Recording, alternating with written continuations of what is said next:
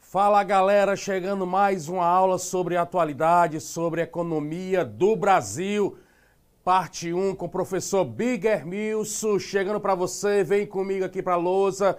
Vamos lá, junto comigo. Economia do Brasil. Então, mais uma vez, aquele nosso conceitozinho que sempre falamos, né? Economia, né?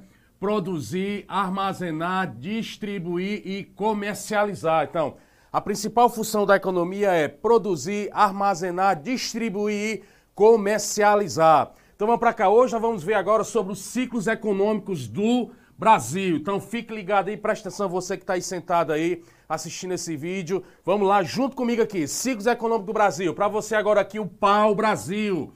Né? A primeira atividade econômica que teve no Brasil foi o pau-brasil no século XVI. Né? Só lembrando a você que quando os portugueses chegaram aqui no Brasil, né, ah, vamos assim, descoberto, né, que os portugueses não usam a palavra descoberto, usam a palavra achamento, né, quando eles acharam que esse território brasileiro, e eles passaram, podemos dizer assim, 30 anos sem o Brasil, sem ser explorado pelos portugueses. Descobriram, mas realmente o Brasil só foi colonizado em 1530 quando os holandeses, os franceses, os ingleses estavam querendo já por aqui tomar essa nossa terra, eles resolveram, podemos assim, colonizar.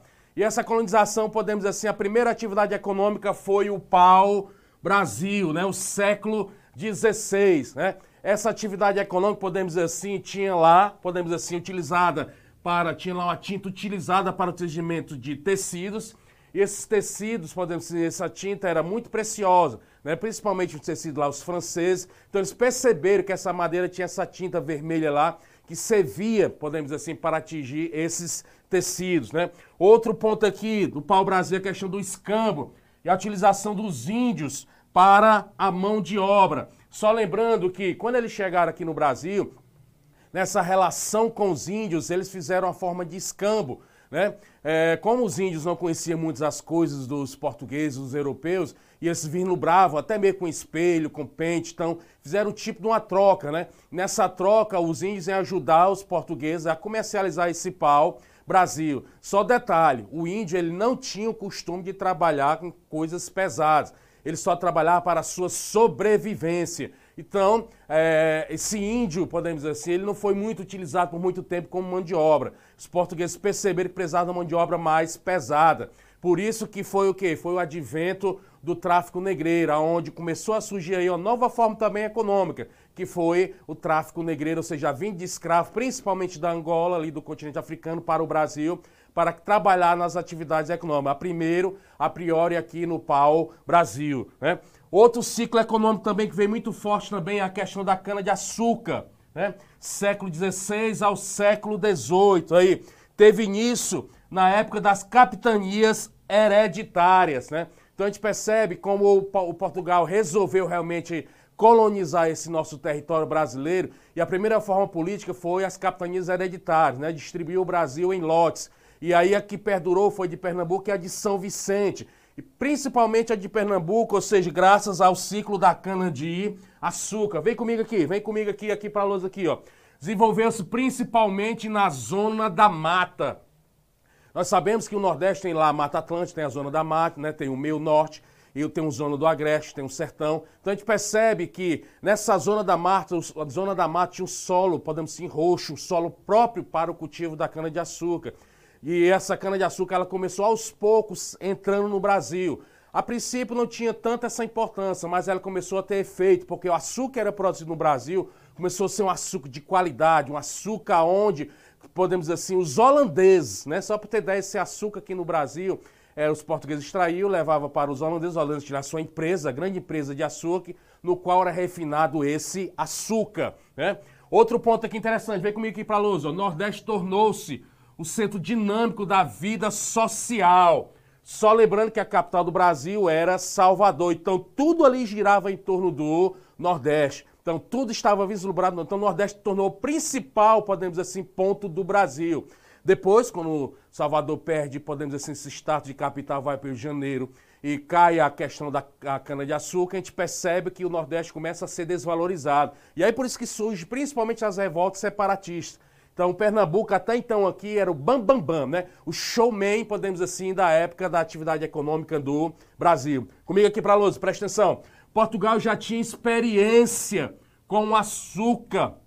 Isso mesmo, Portugal já tinha experiência com açúcar na ilha de Madeira, na ilha de Açores.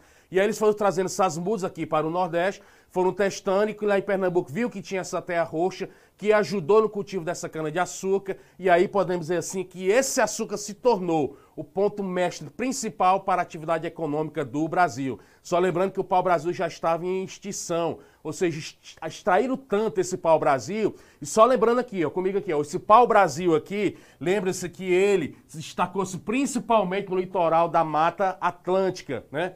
Podemos dizer hoje que o pau-brasil é uma madeira em extinção. É, é, graças aos portugueses que comercializaram e tiraram de forma assim arbitrária esse pau-brasil. Voltando comigo aqui para a luz, presta atenção. Característica do ciclo do açúcar. Né? Primeira característica aqui, ó, sistema de plantation, né? O que é isso, tio Hermilson, Big Hermilson? Sistema de plantation é um sistema caracterizado de que forma? É das grandes propriedades, né? Ou seja, as grandes propriedades rurais aonde se destacava principalmente a cana de açúcar. Outro ponto aqui, outra característica, atividade mono Cultura. O que quer dizer isso, sabia, Camisa? Atividade de uma cultura só. Então, eles perceberam que nessa grande propriedade lá do plantation, eles perceberam que tinha que, podemos dizer, comercializar só um tipo de produto. E como a cana-de-açúcar era uma cana-de-açúcar, era açúcar de primeira aqui no Brasil, os holandeses pegavam e levavam esse açúcar para refinar lá na Holanda, então eles perceberam que essas propriedades tinham que se dedicar, dedicar somente à monocultura, à plantação de açúcar. Outra observação aqui importante, ó. Mas, Bigamil, se a pecuária, cadê a pecuária? Sim, a pecuária nesse período da cana-de-açúcar destinou-se principalmente aí para o interior do Brasil, né? Por quê? Porque a, o gado perto da cana-de-açúcar poderia comer os canaviais, né? E não, é, não, era muito bom estar ali perto desses canaviais, dessas atividades monocultoras. Então a saída para esse gado foi levar esse gado para onde? Para, podemos dizer assim, para o interior do Brasil, principalmente aqui para o sertão do Ceará, né? Que veio com muita força aqui nesse período da, do ciclo da cana-de-açúcar. Outra característica da cana-de-açúcar, né? O uso, olha aqui para mim, o uso da mão de obra escrava. Né? O uso da mão de obra escrava. Interessante que essa mão de obra de escravo, vocês sabem que tinha lá a casa de engenho, né? Tinha a casa lá do senhor, proprietário lá, o, o manda-chuva, né? Da cana-de-açúcar, onde ficava lá a casa grande, né? Casa mãe grande. Tinha lá a casa, a senzala, onde ficavam os escravos, né? E podemos dizer assim, um, um, um, local muito, não muito bom de viver. Muitos dormiam até no chão, né? Tinha lá a capela. Detalhe, nessa capela era reservado. A, a pessoa da elite, as pessoas que tinham lá, os grandes fazendeiros, ficavam à frente, né? e os escravos ficavam na ala, podemos dizer assim, restrita da capela, né? Eles ficavam assim mais afastados. Então, você perceber que até dentro do fator religioso tinha a questão da desigualdade. Então, aqueles que tinham poder, aqueles que estavam acima de todos, ou seja, que mandavam, estavam lá na frente. Como o negro não era uma raça inferior, o escravo era uma raça inferior, então eles ficavam também na capela. Ou seja, eles também eram catequizados para amansar, para se tornar mais dócil, principalmente a questão da escravidão para trabalhar na cana de açúcar, ok? Outro ponto característico aqui, podemos assim, da cana de açúcar, era voltado para o mercado externo, né? Essa cana-de-açúcar, já falei aqui várias vezes para vocês, era principalmente o que era produzido aqui no Brasil, até hoje é assim, né? Até hoje, se até hoje, as maiores regiões produtoras de açúcar hoje no Brasil é Norte e Nordeste, né? Ou seja, e região Centro-Oeste, ou Centro-Sul, desculpa, região Centro-Sul, né? Para você entender, Norte e Nordeste vai de abril até setembro, né?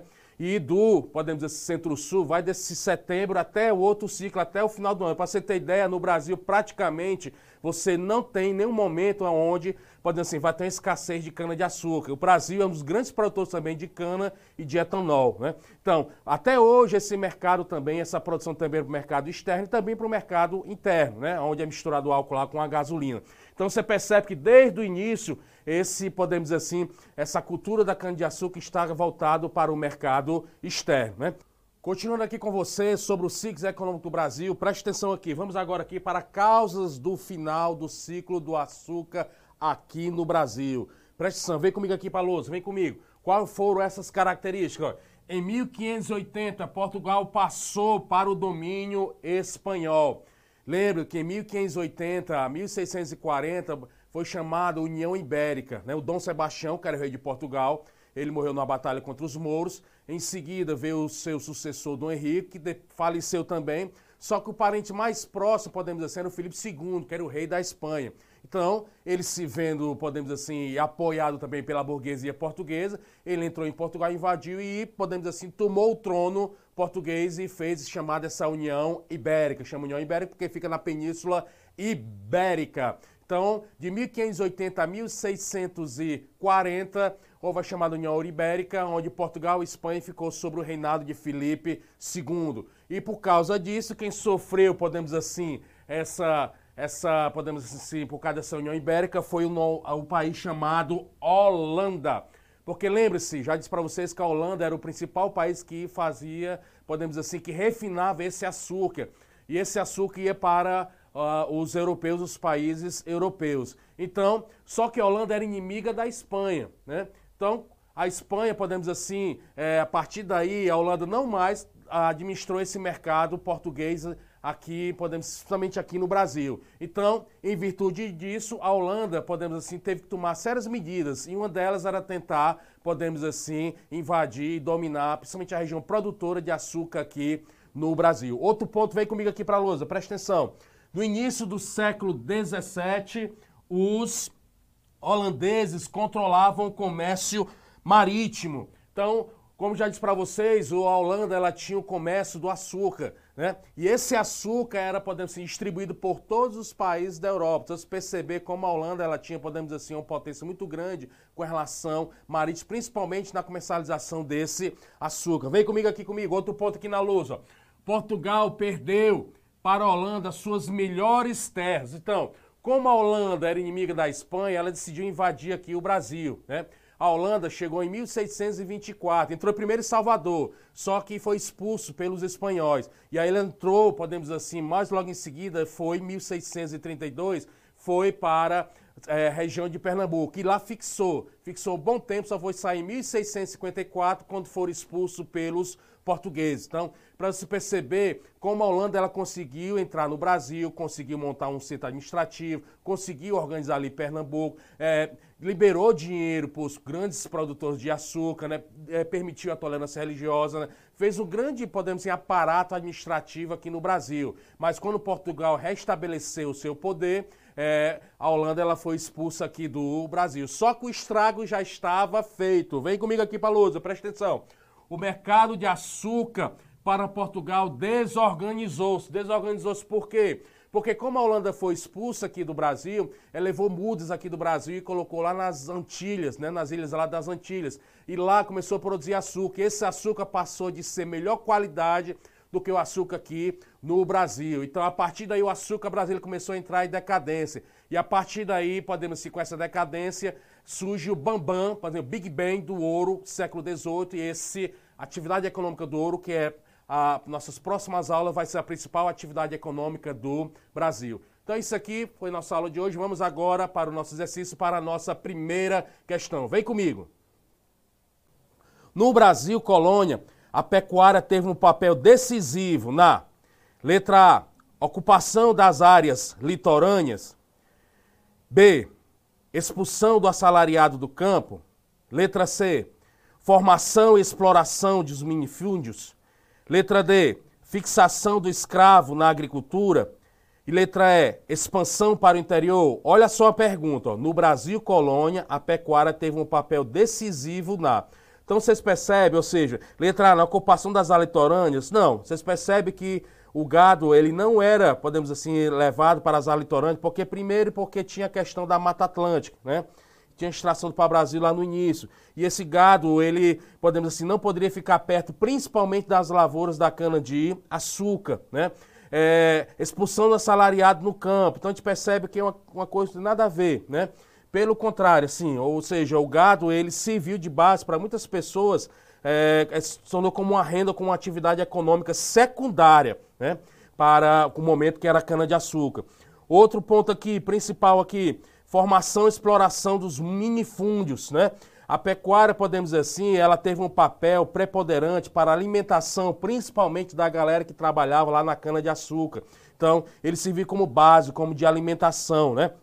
Outro ponto, a letra D, fixação do escravo na agricultura. Então a gente percebe que o escravo nesse período, podemos dizer assim, da, da, da cana-de-açúcar, ele estava principalmente ligado na lavoura da cana-de-açúcar e não na questão da, da pecuária. E tem a letra aí, ó, expansão para o interior. Sim, a opção que seria marcar seria a letra E, né? No período aí do colônia, período colonial, a pecuária teve papel decisivo, importante, principalmente para a expansão para o interior, para o desenvolvimento do interior do Nordeste brasileiro. Seguindo agora mais uma questão aí, segunda questão. Olha aí, ó. Muito importante essa segunda questão aí, ó. Qual era a estrutura básica da produção de açúcar implantado por Portugal no Brasil? Olha só, coisa interessante. Letra A, policultura. Lembra-se que não era muitas culturas, era só uma atividade, era monocultura. Era trabalho assalariado? Você sabe que não era usado o trabalho assalariado. Nesse período da colônia foi utilizado o quê? O trabalho escravo, né? O trabalho escravo onde escravos que vinham da África, principalmente ali da Angola, que vinham e vinham para o Brasil. Na verdade, o escravo tornou-se também, a, a, tráfico negro tornou-se também uma grande atividade econômica, né? Os feitores, os capitães moços, muito ganharam dinheiro em cima dos escravos, né? Grande propriedade? Sim, essa aí tá o que era grande propriedade. Mas quando você vai para a policultura trabalhar assalariado, a letra A está errada.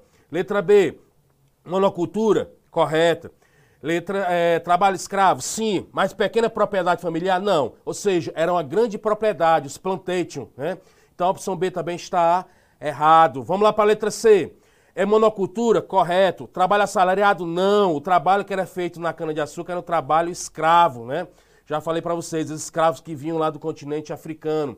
E pequena propriedade familiar? Não, era grande propriedade familiar, ou seja, os famosos plantation. Né? Letra D, monocultura? Correto. Trabalho escravo? Sim. E grande propriedade? Correto. Então, a opção que seria sem marcar seria a letra D. Tra a, a, qual era a estrutura base da produção de açúcar implantado por, plantado por Portugal no Brasil? Monocultura, trabalho escravo e grande propriedade. Né? A letra E não é porque não é policultura, é monocultura e também não é trabalho escravo. Então a opção que seria marcar seria a letra D. Partindo agora para a terceira questão, vamos lá, olhando comigo aí, seguindo aí, ó. O país que atuava como parceiro econômico de Portugal na produção do açúcar por meio do financiamento dos engenhos, refinando o açúcar e distribuindo a mercadoria por toda a Europa. Na aula aqui vocês percebem que eu falei sobre isso também, né? Qual era o país, podemos dizer, parceiro econômico de Portugal que ajudou o Brasil a comercializar esse açúcar, né? Ou seja, a opção seria marcar seria a Holanda. Ela se tornou grande parceiro, ou seja, a grande empresa lá de açúcar que refinava esse açúcar e distribuía para a Europa. Só um detalhe, depois que houve a União Ibérica, mais na frente Portugal e Espanha, a Holanda era grande inimiga da Espanha, a Espanha, a Holanda passou de ser parceira e invadiu temporariamente, um bom período, o, Nordeste do Brasil e ficou lá nesse Nordeste para controlar a produção da cana-de-açúcar. Mas logo depois, Portugal expulsou a Holanda do Brasil. Então, isso aqui é a nossa aula de hoje sobre atualidades, Economia do Brasil 1. Um grande abraço para você e fui!